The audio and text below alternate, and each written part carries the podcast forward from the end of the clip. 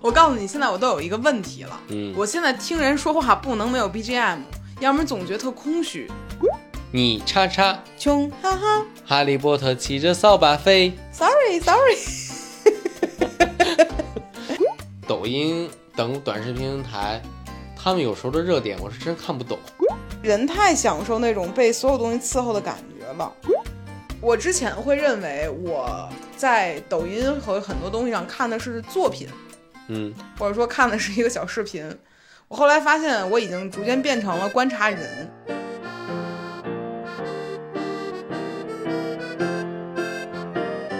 Hello，欢迎来到百分之十 Radio，我是胡心树。我是帕洛马尔。这已经是我们第二遍录这一期的播客了，给大家道个歉啊，也跟帕老师道个歉，是我的不对，我不应该，哎呀，我不应该就是录的时候没把话筒插上，就得亏这个事儿啊是我干的，这要是你干的呀，这婚可能都已经离了。就是这个播客已经停播了，因为少了一个主播。对，确实是我的不对啊。咱们言归正传啊，就是虽然我们第一遍没录下来，但是还是要聊一聊这个主题。对它其实对我们近期，呃，挺长一段时间的生活都挺有影响的。就是帕老师除了对我这次不插麦有意见，还对我另外一件事儿有意见，你说说吧。就是回音树会不停的给我发抖音的私信，分享各种视频。怎么着，叨扰到您的时间了吗？那确实就是，比如说他发完之后，我睡前看一看啊，或者上洗手间的时候看一看，嗯，根本看不过来，就觉得信息量太大了，是吧？就是什么东西都有。然后一天一打开，嚯，二十多条，每天都是这种感觉。嗯其实是这样的，我每天打开抖音也是这个感觉。我的各种朋友会在我打开的时候发现，哎呀，这个人今天发了二十多条给我，那个人给我发了十几条，每天都是这样的。然后回音树甚至建了个群聊，我们群聊里面有一个朋友，他有几个月没有打开抖音了，一打开好几千条，是，然后他崩溃了，一条都不想看，就因为实在是看不下去了。就是回音树让我知道了抖音有一个这种社交属性，我是第一次知道。嗯，怎么说呢？就是我发现啊，嗯就是不只是短视频平台，包括小红书、微博，然后微信公众号，嗯，其实它都是一个内容分享平台。然后我发现，就是内容被产生出来之后，快乐的不是自己收获，而是分享给他人。所以呢，我现在养成了一个习惯，就是都不跨平台分享了。就以前不是还要把什么其他平台分享到微信上留给一个朋友吗？现在这些朋友，我在每一个 平台上面都建立了一对一的关系。这样呢，我就可以在这个平台上实时的去分享给东西给他们，也不用跳转了。然后呢，你就会发现，我可能跟一个人的聊天记录是分散在各个平台上的。可能前两秒我还跟他在微信上聊呢，转头就去抖音了，再聊两句去小红书了，因为我们的对话是不停的在跳跃的。确实，我觉得有时候一下我能收到三个平台回音数同时在和我聊天。我可真忙。我们先说回短视频这个事儿吧，因为你是先吐槽这个事儿来着。对，就是你觉得，就是你对短视频的观感听起来好像是有一点排斥，是吗？就是我会，它有各种各样的负面新闻吧，比如说就是什么它的信息太过碎片化呀，嗯，啊，还有经常会听到就是地铁上啊，或者说高铁上啊，会有短视频扰民这个情况。就公放是吧？对对对然后你觉得特没素质，对，然后你就会天然对这个东西产生一些反感。是会一开始的时候会觉得这东西可能就是一个不是很好的平台，或者比较下沉的平台吧。嗯，嗯，你看你这就是还俯视人家了，就没有没有没有虽然说我最开始也是这么觉得的，但只有你沉浸下去，你就会获得它的快乐。当然了，我也不是说非要为短视频平台说话，是这样的。最开始的时候呢，呃，是疫情的时候，其实我是重点开始使用抖音的，嗯因为那个时候很多人都觉得就就是注意力从，比如之前都是呃微博呀，或者说小红书啊，就图文形式的，开始把注意力转向为这种短视频形式的。其实更早，一九年就有这样的事儿了。是然后我一直很抗拒，就总觉得这个短视频可能的目标用户不是我们，嗯啊，而且总觉得一一分钟的内容你能承载多少信息量呢？会觉得有点太让人难接受了。反正最开始是这样的，但是疫情的时候，我们想自己去做抖音的时候呢，就研究了一下它。那个时候真的是海量获取短视频信息，每天就摁着看，然后看的我都有点反胃了。前几天，确实，但是奇迹就在第三天的时候 发生了。就到第三天的时候，发现这个信息流里面推给我的内容变得越来越赏心悦目了。就我开始感兴趣的，比如小猫啊、小狗啊，还有一些诡异的搞笑笑点啊，就正中我下怀。但是出现的频率可能就是十条里面三到五条是这样的内容，其实也没有到达一个非常高频的程度。但是随着这个时间逐渐的推进到一个月的时候，我感觉我的抖音已经是为我量身定做的了。嗯嗯，然后我就开始明白为什么大家那么喜欢去刷抖音了。它就是一个为你定做的一个信息茧房，是吗？对，它会让你获得一种这个世界目前是围着我转的这样的快乐啊！当然，你心里很清楚这个东西不可能是这样的，但在那一瞬间，你有一种在我的手机称王称帝的感觉，就是所有的东西都是为了服务我而来的，嗯，会有这种快乐。确实，而且我觉得抖音它有一个好处就是。他有时候会比我更懂得你现在想喜欢什么爱好，他比我自己都懂。你猜我现在抖音打开之后刷出来都是什么东西？我不知道，健身都是健身男的和健身女的，没别的了是吗？呃，几乎没别的了。这可能有一部分原因也是因为我一直给你推，确实，就这个东西留存的时间和你最近看什么时间有挺大关系的。嗯，最近不是特别流行那个光剑挑战吗？嗯，然后我就老想看看别人的身材到底有多好，然后基本上每一个我刷到的光剑挑战我都认真看了，结果我每天会收到更多的光剑挑战。而且好的不好的，喂猫吃猫条从后面伸出来的，然后 各种各样奇奇怪怪都能刷到。嗯，所以我觉得这个算法其实也是人家能知道你对这事儿感兴趣，那多给你推着看看。嗯啊，就让我觉得短视频平台会给我一种，就是他伺候我了的快乐。但是这种东西啊，它挺容易让我觉得迷失心智的。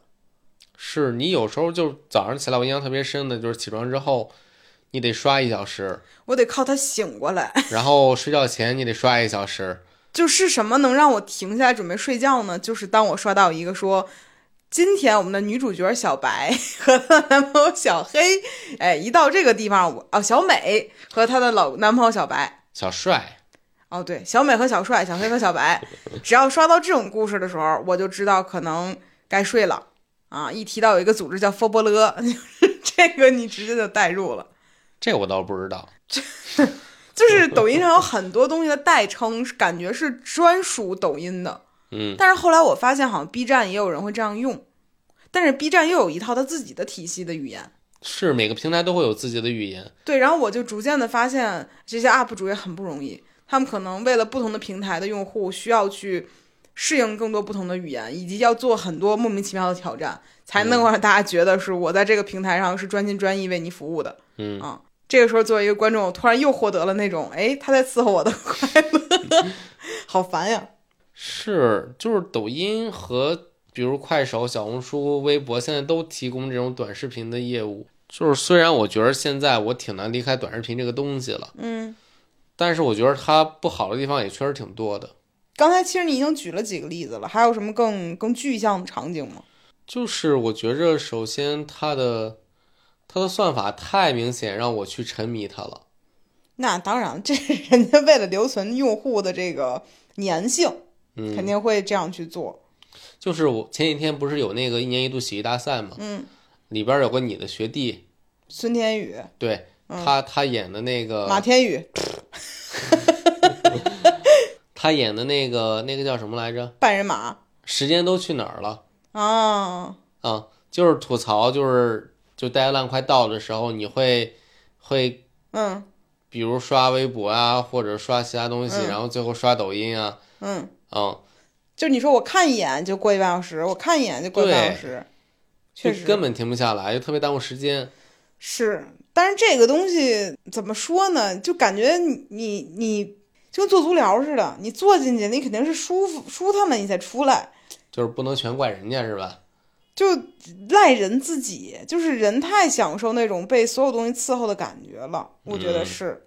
但是呢，嗯，我我看见很多人的解决办法就是卸载，就把东西直接就卸掉了，戒断。嗯啊，就跟咱当时戒烟一样，最好的办法不是每天少看一点点，而是从今天开始我再也不看了。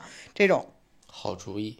也不好，因为我们吃互联网这碗饭的时候，如果你都不知道当下的热点是什么，其实你就跟被关在孤岛上的人一样，连个星期五都没有。这就引来了我下一个问题了，你说就是抖音等短视频平台，他们有时候的热点我是真看不懂。说说最近你看不懂的吧？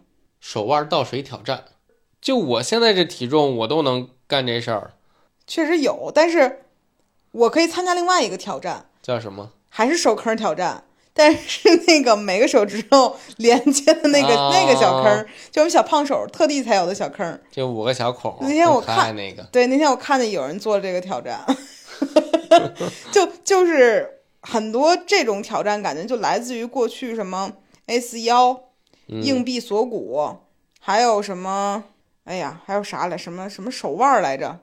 不知道了。反正大概意思就是什么一手攥个手腕儿什么的，反正就啊各种各样的这种呃证明我很瘦的嗯这样的一些挑战。其实我不是很明白这个挑战的意义是什么。那其实相比这个，那还不如那个光剑挑战呢。对呀、我觉得光剑考挑战很多人去展示我身材很好，我很健康，对对对，而且所有人其实都是展示肌肉的还有就是我想吐槽的一点就是音效。啊，就那个啊，哎呦我的妈呀！还有很多 BGM，对，就是好多 BGM 完全不懂那什么意思。比如呢，你叉叉，穷哈哈哈利波特骑着扫把飞。，sorry sorry，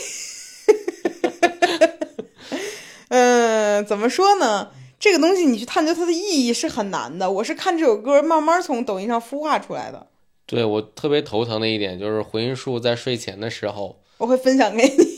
就是他不用分享给我，他只用在那儿刷就好了。然后我耳边会会隔几分钟就出来一遍这个，然后他是各种熟悉的音乐都会出来。是，而且是这样的，就是这首歌啊，我是眼看着他从穷哈这个事儿慢慢又就是前段时间突然间那个古力娜扎那个穷哈又回来了，大家又开始恶搞这个，然后恶搞之后呢，有一个人就把你你叉叉和穷哈哈做成了一个就是混编的曲子，嗯，后来呢，又出来一个人，觉得这个事儿啊，哎，值得再丰富丰富，干脆把在座各位都听说过的那些唱的不怎么样但耳熟能详的歌拼一拼吧，然后就拼成了这个。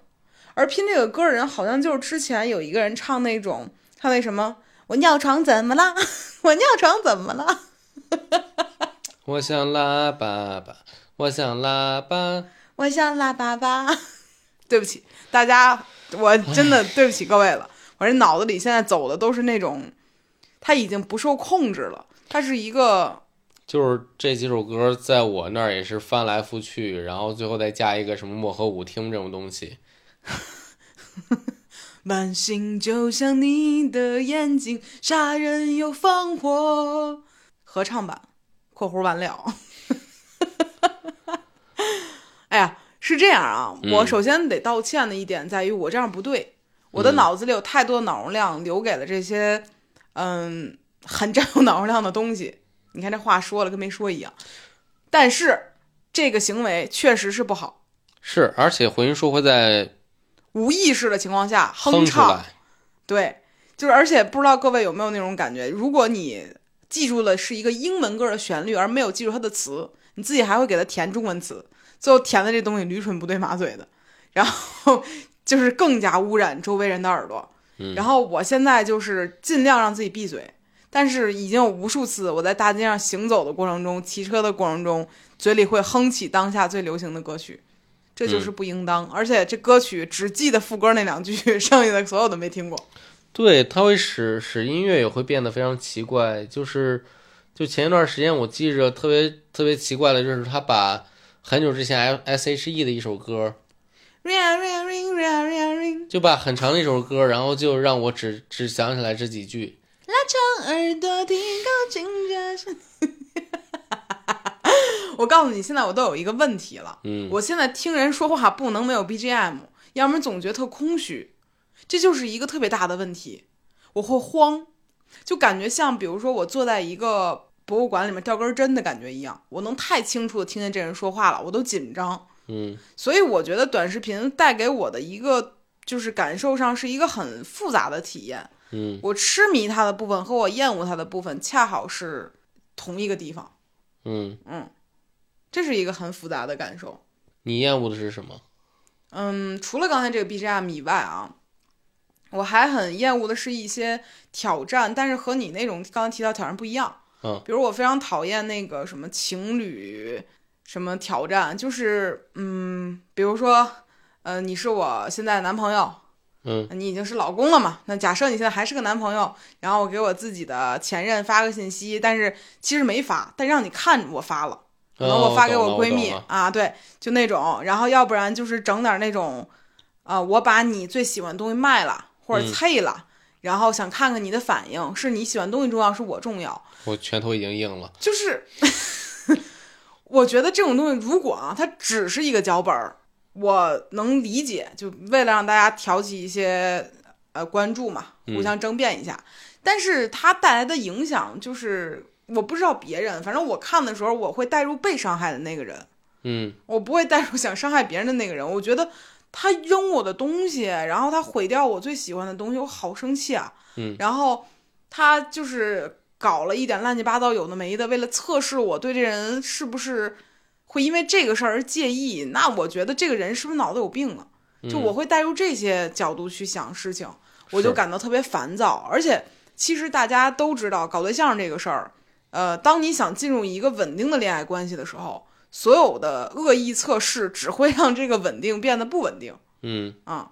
就何必要做这么损人不利己的事情呢？确实，对，如果你真的好奇什么，或者是干嘛，你就真诚的问，或者说直接挑明了这个事儿得了。你搞这种明里暗里的事儿，就让我觉得挺容易给大家一种误解的。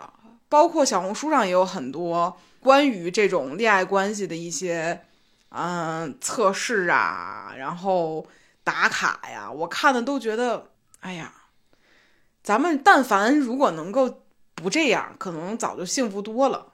是。还有其他好多东西，它也是反制的一些东西，比如呢？比如好多减肥视频，啊，什么三天轻断食，教你如何给身体排毒，什么辟谷，对对对，这个我们前面其实在聊减肥的时候聊过了。嗯，对，是有一些很良心的博主的，比如他会去告诉你说，对你来讲这样吃饭你能活下去吗？然后他会去骂一些其他博主，当然有一些很明显也是为了流量去做的一些行为，但是很多他们有一个主线吧，就是做人的底线是有的，但很多其实就没有。你靠流量赚钱其实是没有什么问题的，但是，就是稍微体面一点。对对对对，三句话，嗯，让男人为你花十八万，这是什么啊？你不知道这个吗？我不知道。就是突然有一段时间流行起来，就是一个女孩儿别着一个话筒，然后翘着二郎腿对镜头，对不是正对镜头，是对镜头里面另外一个人的视，就是视角是说，知道我怎么三天让一个男人为我花十八万吗？然后就类似于这样就讲下去了。我好想听啊。你听了也没有用，就是那些你并不会让他给我花十八万，他只是讲了一些嗯，可能有人愿意听的事儿吧。嗯还有就是我我比较讨厌的一些就是抖音上一些对猫狗不是很好的视频。啊，这是挺讨厌的。对，嗯，就比如有些人组那会儿有什么粘胶带，还有什，么前段时间有个拿那个臭皮蛋啊，捂着猫头，然后让猫死掉的一个一个视频。我记得那个那个其实就是我很久之前就刷到过那个人的视频，嗯他的视频里所有的东西都是猫和猫在打架，嗯，然后打到那种滋儿哇乱叫、互相挠的那种程度一。地猫毛。确实，就是那个确实特别气愤，而且下面还有好多他的粉丝去维护他，说他平常很爱猫啊，然后猫是他捡来的呀之类的，挺气的。就是作为一个养宠的人来讲，反正我我是觉得，在上一期里咱俩聊了关于宠物这个事儿，是对，所以我觉得就是抖音上有一些这种拿动物赚钱还对他们不好的，我就挺不太能接受的吧。确实，嗯，还有什么？我想想，就还有一类，我不能说他，我我 我不能说我讨厌，但我很迷惑，甚至有点儿轻微的喜欢，就是有一种诡异的着迷。就是你见过抖音上有非常多人觉得自己长得像一个明星，但他不是很像，然后去拍一些模仿这些明星的视频。你给我提过其中几个人，什么鹿哈、王二博，还有什么？哎呀，好多呀！还有什么关晓彤？你最爱的那个？我最人家黄子成，这都算好的了。就是这些人，我好奇的是，难道没有明星去告他们吗？没有吧？嗯，就就首先第一，我看他们的内容，他们也没干多过分的事儿，他们只是起了个类似的名字，然后他们也没有说我像谁。没有，确实没有。但是你不得不说，确实有点像，还。嗯，然后他们的视频和他们直播的时候说话就很挺特别的吧。这个其实也是我后来发现这些人之后觉得挺有意思的，尤其是那个鹿哈和黄子成，他有意思绝了，真的。然后除了这种人以外，还有就是那段时间有一个特别流行的紫薇，他模仿就是紫薇直播，我特地去看了他的直播，我发现大家真的很敬业，而且最近各种各样的直播类型也开始有什么，就是他们不是会有什么 PK 什么的吗？有一女孩唱歌巨好听，然后另外一个人本来是要跟他 PK 的时候，那女孩突然间就高歌了一曲，那个人就愣了。你看我现在看刷抖音都能刷到这么细微的部分，反而都听愣了。我也愣了。就我之前会认为我在抖音和很多东西上看的是作品，嗯或者说看的是一个小视频。我后来发现我已经逐渐变成了观察人。就前段时间我又刷到了一个大概是得是个十八线的那种乡村了，都不能叫城市了。嗯有一个四个宝宝的妈妈，嗯她只有二十二岁还是二十三岁，然后她发的这些内容，每一条你都能觉得她不甘心这么年轻就只当四个孩子的母亲，然后。但是他好像又不是很懂互联网，应该他也没有怎么上过学，所以他在发这个视频的时候，会有非常多你感觉到他的不甘，然后他想和这个世界交流，很多复杂的情绪在每一条视频里头。嗯然后我基本上把他主页里每一条视频都看完了，那种感觉是很很难受的。就是我们发现短视频是可以让我们了解到这个世界的参差感的。就我前一个视频刷到的是一个留学生在国外，比如说他去采访一些路人，然后以及他自己流利的英语去讲述自己一些感受。你下一条就会发发现有一个女孩在深山里面，然后是四个孩子的母亲，煮完一碗方便面给四个孩子分，这种感觉的落差让我会觉得，好像有时候短视频也没有那么坏。嗯，是对，就我以前会觉得我接触到的世界是相对平均的，苦难也是相对平均的，就是你跟嗯周围人的感受不会差的巨多。但是当你只是通过滑动可以看见橱窗里每一种人生的可能性的话，你其实感受是极其不同的。我觉着就是短视频确实能让我们看到非常多人的生活。对，当时他们说快手的意义不也是这样吗？对，嗯现在其实很多呃人会多 平台分发嘛，就对他们来讲，无论视频号，然后还是快手、抖音，都是他们一个橱窗嗯对外的展示。我曾经会不太理解这种行为，我现在越来越喜欢看这个东西了。而且现在不是太多人都在做就是剪辑包装，然后很多人的视频你明知道他肯定不会剪辑，他就拿起来拍一段，然后就结束了。你反而觉得哎很迷人，就是那种很质朴的东西很迷人。而且前两天，哎呀，我每天刷抖音刷的信息有点太多了。就前两天也是啊、我朋友分享给我的是一个上海的阿姨，嗯就是住家阿姨，她她应该是四五十岁嗯那样，然后她做饭很好吃，就是江浙一带的菜系。嗯然后他就在上海去给别人当阿姨，他一天从起床到他干完活效率巨高，就可能他需要一个半小时就可以打扫一百五十平的房子，全部打扫的非常干净，嗯然后还同时可以比如备菜啊或者怎么怎么样，就在一天的效率非常高。你知道这个东西是很有快感的，嗯你看他的这个对于生活的这种手拿把攥的能力，你会很羡慕。确实，而且很解压。是，对我在 B 站还看过那种深度清洁的短视频，嗯嗯，就是一堆人，他们是那种专门做深度清洁的，嗯然后到那种就抽烟机里边，感觉有那种一尺油污的那种那种那种嗯地方，然后把它瞬间擦得干干净净。然后我我好像前两天看到一个类似的，但是它那个是冲一个玻璃，但那个玻璃长得本来你以为是个纸壳儿儿，嗯，糊在墙上，后来把那个墙给冲干了之后，发现那是块玻璃，嗯就 已经脏到那个程度。看这些东西的时候，我就特别爽，嗯，所以我感觉好像我们逐渐想要去获取的信息变了。嗯，好像我们想要的东西逐渐的更接近一些带引号了叫真相吧，可能是这种感觉。而且还会刷到很多很浪漫的东西。我记得你跟我说过，就是小红书上你看过一个，嗯老头老太太在，啊，对，那个是叫什么？健康真好，嗯这名字其实就很好，因为这对老夫妻感觉是一个七七十多岁。六十多，快七十，大概这样的一个年纪的一对夫妻。嗯，这个阿姨她就是每天早饭、午饭、晚饭，有时候还会加一顿下午茶，嗯都会 PO 到小红书上面去。然后她评论区里面也会觉得很舒适的一点是，大家不会对他做的饭指指点点什么的，因为也没有什么好赖之分，就是可能一碗粥。然后小馒头还有一些菜什么的，其实阿姨做的挺精致的。嗯，然后呢，评论区里都是跟阿姨分享自己的生活的，比如会说自己今天考试考得不错，然后还有人可能会说啊，最近遇上什么好事儿了，就有点像那种过去校门口就是小卖部里面那种记事簿，呃你说两句，我说两句，然后阿姨回两句，就那个感觉，嗯，就很好。就我其实记得之前的互联网给人的感觉就是这样的。确实，现在很多时候，大家为了观点去争论，反而显得很多东西变得比较复杂。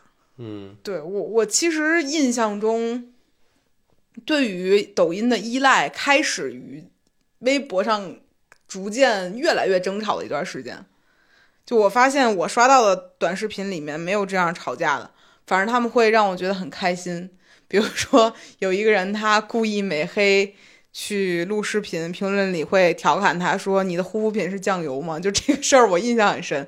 他们其实感给我感觉好像他是一个我可以逃避的地方，嗯嗯所以感觉不同的平台现在在我的生活中有不同的意义。没有想美化任何一个平台或者贬低任何一个平台的意思啊。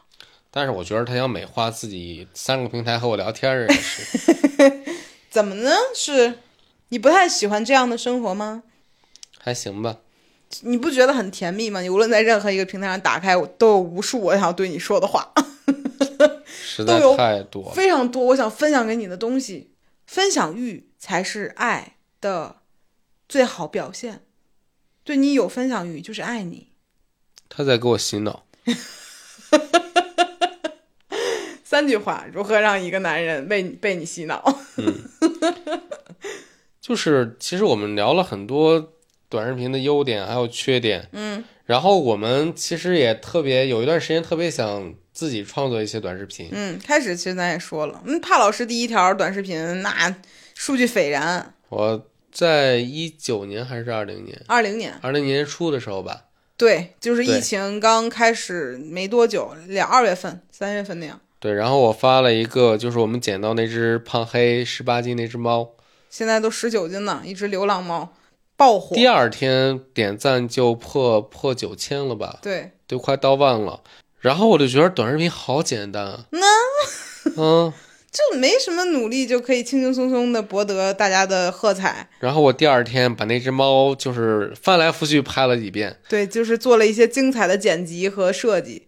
然后十个赞吧，就这是一个很很玄学的事情，是，它的推荐机制可能也不是我们能完全理解的。嗯嗯，而且我们今年又尝试了一次，对，做了一些夫妻向的内容，在我的账号上发的。我发现就是有一些人确实会感兴趣，因为我们抓住了一些人的小小的痛点，但是我好像没有持之以恒做下去的动力。我感觉我在这个平台上的表达方式是不适合这个平台的，确实，就我我好像不太能在一分钟之内把所有的话讲明白。比如为什么我们做播客感觉做到现在还还算比较丝滑吧？就是我们废话很多，我们可以在好几十分钟的过程中把这个事儿讲完。我们可以把一个一句话的事儿抻成半个小时讲，但是我没有能力把半个小时的事儿放在一分钟讲。这是不是你公众号的职业病啊？我觉得是，就之前他们说说脱口秀的人，就是任何一个字儿都不能再少了嗯，的程度，精简到这个程度是脱口秀文本最好的情况。是，（括弧除去个人特色结巴的那种以外啊，嗯都是这样的。然后，但公众号就是你要把这个事儿掰开了、揉碎了，前的、后的、左右，把这个事儿给聊明白了，嗯才能算是一个相对合格的文章。情绪也好，文本本身也好，这是一个完全不同的表达方式。嗯，啊，其实你可以理解为短视频和长视频，就或者 vlog 也一样。确实就是，因为我也在剪长视频嘛，嗯然后我其实发现短视频特别难剪，嗯，你你设计它的时候就挺难的，对，而且你如果想要去让它融入短视频的这个感受，你又不得不去用到，比如说你提到那些 BGM，然后你提到那些音效。因为你用它的时候，可以快速让观众拉近，说哦，我想表达的是这个类型的那意思。它其实看起来好像，呃，你不喜欢，但它有一个最高效的方法，所以这个也是我们本能有一些抗拒的地方。确实，所以我们又失败了。对，哎，一个人一个命吧，我觉得在每一个平台上都有一条命。对，其实创作短视频实在是一个没有看起来那么简单的事情，它需要在很短的时间内有一个完整的剧情。嗯，或者说你是一个对于表达，就比如对着手机表达，讲一些自己观点完完全不切的人。是，还有就是我们和一个原来在一个大公司专门做抖音的人聊过，就是现在抖音要在零点几秒内就把你的眼球抓住，才能获得流量。挺难的，所以我现在刷抖音的时候，都尽量给每一个创作者多留一点时间。嗯，嗯，因为现在也开始玩这种啦，就是题目上写，呃，开头丑就是为了让男性划开，其实它是一个非常牛的变装视频，然后开头是纯素颜。我现在就是一般爱看这个，也不是，现在我什么都挺爱看的，确实为什么呢？生活。这么闲吗？就是回音树原来还特爱看一男的每次去便利店买点东西，然后出来吃掉。啊，对，叫土豆，哎呀，我想不起来他的名字了，可能有人记得。他每天视频刚开始举一个饭出来，然后给自己手一边喷两下酒精搓搓，开始吃饭。然后那个人长得还很日本小哥的脸，是，然后吃饭的时候没没有吧唧嘴的行为，没有不雅的吃饭的姿势，就让你觉得他很幸福的度过了一个下班后在车里吃饭的时光。嗯。然后回音树还在抖音看直播母猪生小猪，母猪生小猪。该 没干过吧？看过，就是 那天、啊、看了几天，是这样，就是刷到了一个人，他的猪就是马上要生了，但是他说今儿晚上就生。我说看看吧，正好他正直播呢。我点进一看，那人说猪难产了，对，今儿没生了。成连续剧了，然后我说那第二天不得看看，然后我就关注他了。谁忍得住啊？然后第二天 我又看了，还没生出来，我都有点紧张了。嗯，然后评论里全是说快去请兽医来吧，给接个生，万一抛了也行。然后到第三天，呃，挺后半夜的了，生出来了。我是第四天才看见的。然后生来之后，好像就活了一只小猪崽儿，剩下的都去世了。没抛啊？咋抛啊？没抛，它就是最后生出来了。但应该是就是，嗯，毕竟那么长时间了嘛，啊，所以我是觉得这种东西你看到你很难不想去知道它的答案。嗯，你说还有记得我看什么？看什么？就是你老看最近老看的那几个人，你推荐推荐吧。也行，其实已经推荐好多了。再给大家简单介绍一下我最近看的一些内容。首先呢，要推荐一个，由于我最近热爱健身、热爱运动之后，非常想推荐给大家一个博主，叫做西兰花儿。这个不是你健身才关注的呀，你是因为人家变装张飞你关注的呀。结果现在又发现人家健身了。不是是这样，起初确实是因为他变装张飞这个事儿让我眼前一亮，嗯，后来我发现他让我亮的地方层出不穷。确实，对，这个女孩很年轻嘛，看起来很年轻，她是郑州某个俱乐部橄榄球队的，嗯。嗯，他的身体非常的健康，一米七七，一百七十斤，听起来挺胖的，但是他身材非常好，是，就是纸包肌的那个身材，就是肌肉外面包着一层脂肪，很美，很健康，然后应该还有美黑吧，反正我觉得就很漂亮。然后我看到他，他每条视频不是在哈哈哈乐，就是在吃东西，要不然就是在锻炼。有一个视频，我真的，他深蹲了一百四十公斤，做了一个起来了，我都看傻了。我也看傻了。你能深蹲多少啊？我现在深蹲，自由蹲是吗？嗯，我觉得现在我好像也就我体重不到我体重的重量，就是就是七十公斤，大概撑死了。他能蹲你俩。是，好像人类蹲的重量就是大概正常水平，应该就是如果认真练的话，应该就是人体重的两倍。挺牛的了，真的挺牛的了。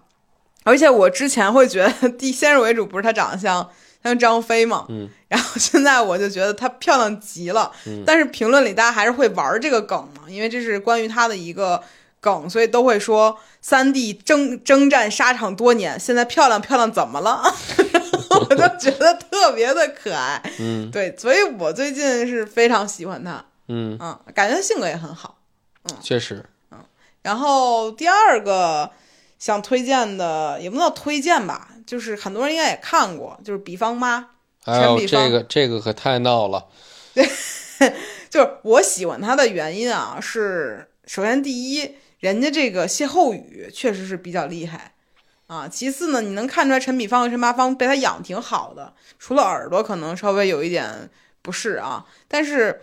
我们我之所以对他感受很好的一点，就是我做柴犬犬舍的朋友跟我们说，之前白柴它就是一种失格的犬种嘛，嗯因为它的肤色是呃毛色是白色的，啊、不是赤色或者黑色的，它就是狗界的失格，它卖不出去，或者说很多人会遗弃它。嗯嗯，但是自从比方妈火了之后，白柴成了一个很畅销的犬种。去年一年，感觉我们小区多了三四只白柴吧？嗯，基本上每一只进来都是白柴，对，挺夸张的了。嗯嗯，我觉得算是个好事儿吧，你起码把白柴和赤柴和黑柴这地位拉平了。是你，没有觉得说这个柴犬跟其他的有什么区别，嗯，所以你说比方吧骂的比较狠吧，但是人家确实也是拯救了一个犬种里面的一个毛色嗯啊。当然，我主要也是觉得挺有意思的，因为自己家养的柴犬，我非常知道柴犬的性格是什么样的。有的时候他妈妈话虽然说的重了一点儿，但事儿确实是那么回事儿。他也只是让我听了很久，就是回音说没事儿就喊个我的好大儿 妈妈的好大儿。啊，妈妈的好大儿，嗯，还有一个，还有一个刚才也提了，就就是黄子成，对，嗯我是怎么说呢？我之前看这种这种类型的呃 UP 主吧，算我都是带着一种很复杂的感情，一方面有一点点不解，另外一方面很羞愧的说啊，我们会带着一点嘲笑的感觉去看待他们，不对啊。但是我认真的去看了他一段时间之后，我再也没有这个感觉了。